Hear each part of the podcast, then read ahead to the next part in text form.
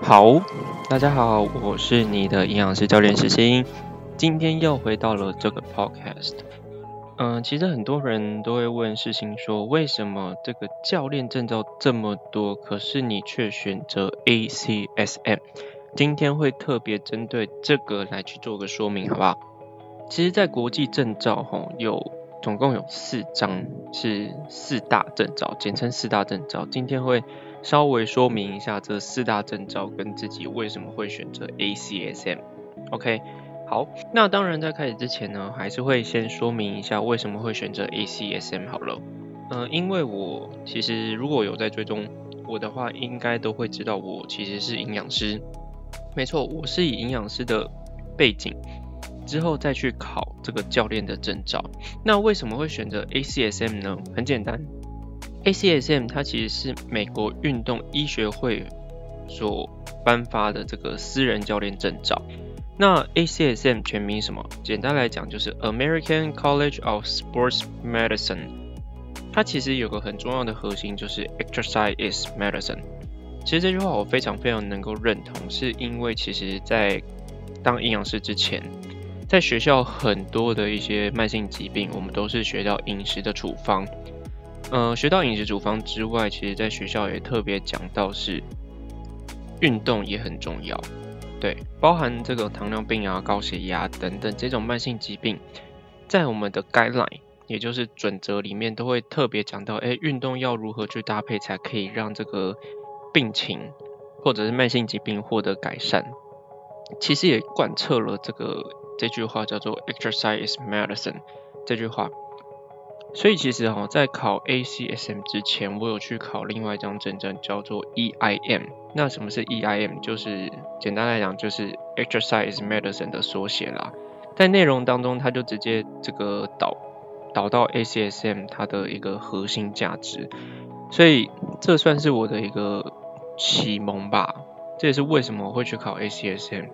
那那时候，诶，那想要考 ACSM 有没有一些其他的动力？很简单，是因为，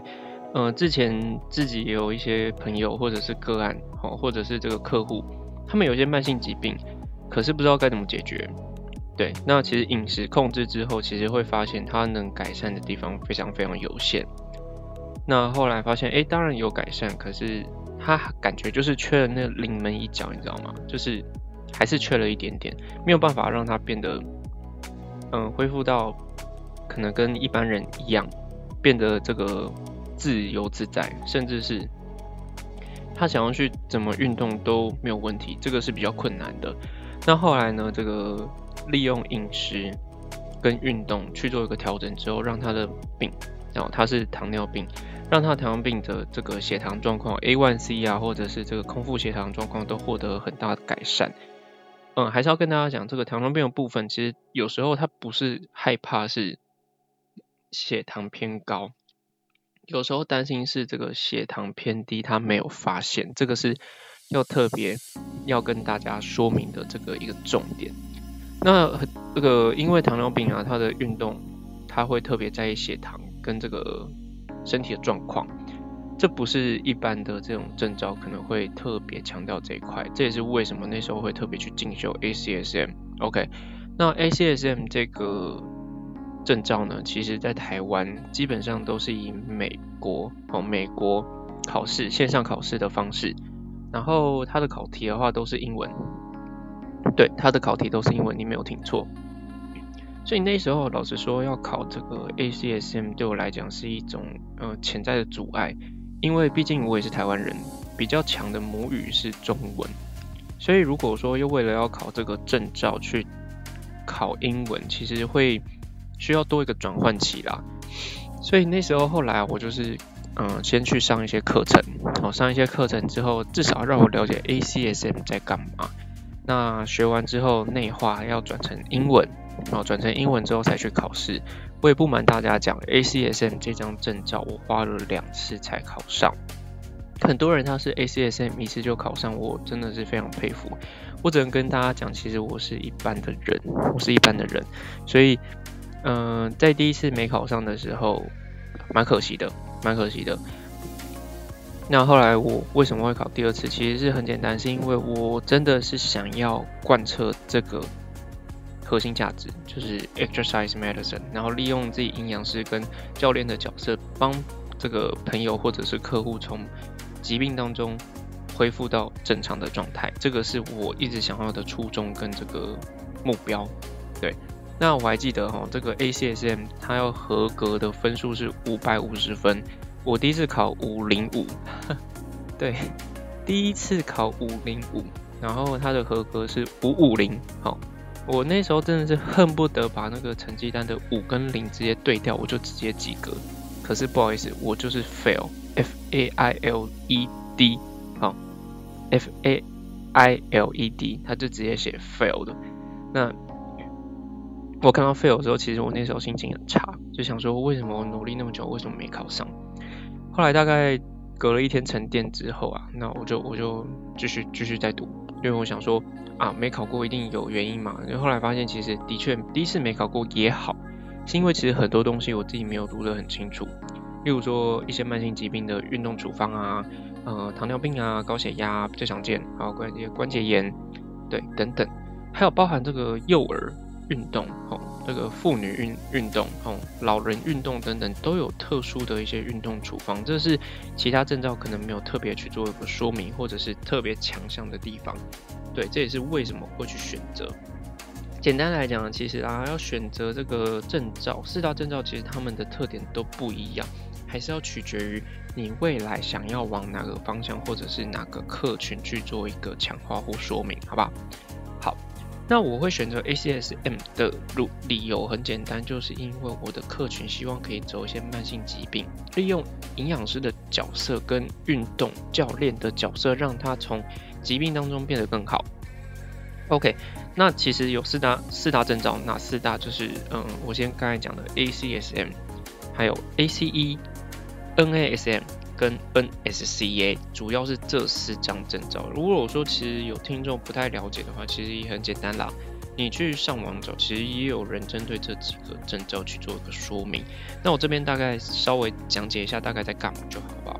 因为这这一集主要是跟大家讲为什么要选择 ACSM。OK，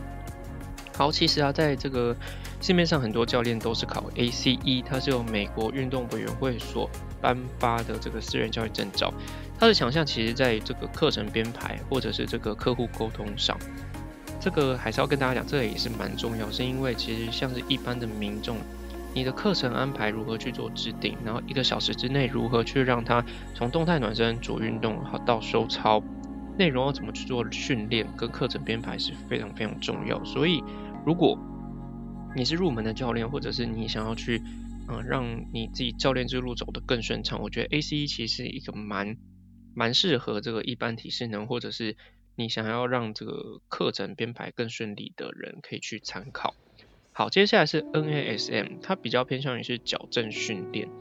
它可以拆解整个这个稳定度啊、肌力爆发力的一些专项，所以我觉得还不错。它是由这个美国国家运动医学学院所颁颁发的这个私人教练。像我有一些这个物理治疗师的医师人员啊，他们就会考这个 NASM，我觉得还不错，因为他们就会特别针对每个关节啊、每个肌肉如何去做运作。对物理治疗师来讲，就算是这个加分中的加分，更是可以让他们的专业变得更强。OK，好，接下来是 NSCA，NSCA，然后 NSCA 的部分，它是也是适合一般体适能，可是它有个特别的地方是。它是强调以运动员为基础，所以它很强的是在这个肌肉好肌力的与爆发力的训练。像我有个教练的朋友，他就是考 NSCA 哦，他这个针对这个肌力跟爆发力的训练是之专业，真的是有吓到我。也是因为这个关系，才让我理解到说，其实每一张证照它背后的专业跟它的强项，其实是每个都不一样的。所以你说，哎，教练都是一样的，或者是说，哎，那个在教练体系当中，每个教练都是哦，都是怎样怎样怎样。其实这个不能混为一谈，因为其实他考上的证照，其实也代表他的专业会在哪里。好，那当然最后，最后为什么今天会特别选？这个讲证照的关系，是因为其实很多人都会私讯我说，这个证照大家该怎么去做选择，包含有些营养师的朋友。或者是未来想要走营营养，或者是走这个教练证照的朋友，他都会问我说，为什么会选择 ACSM 而不是哦 ACE，而不是 NSCA 或者是 NASM 等等？其实我刚才讲的很简单，是因为我想要融合我自己的专业，我的专业在营养师，我的专业在营养师，利用饮食调配让这个这个疾病变得更好。那除此之外，我要贯彻 exercise is medicine 这句话，所以我就会考上 ACSM。还是要跟大家讲，ACSM 真的不好考，真的不容易。我考两次才容才低空飞过吧，可以这么说。对，所以如果各位你想要去考这个这个 ACSM 的话，也可以私讯我，可以告诉你一些重要的这个考题内容，或者是应考的一些技巧，还是要跟大家讲。好。ACSM 它是考英文的，所以在准备之前，大家一定要有一些心理准备，好不好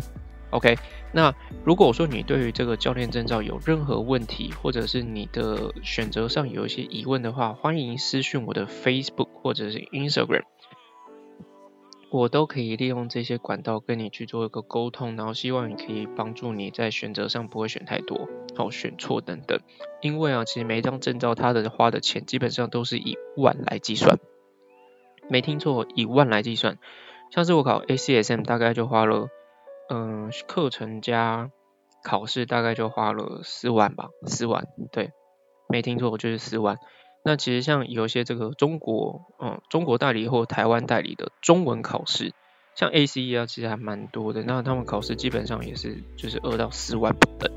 所以他们都是以万来计算的时候，这个真是要特别的谨慎考虑，说这件事情或这张照到底适不适合你，这个就要大家好好熟悉思考一下，好吗？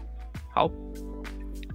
那呃，当然，如果大家有很任何问题的话，就是再次询问我，好不好？那当然，因为每个人问题都不一样。好，那我是你的营养师教练石鑫，那我们下次见喽，拜拜。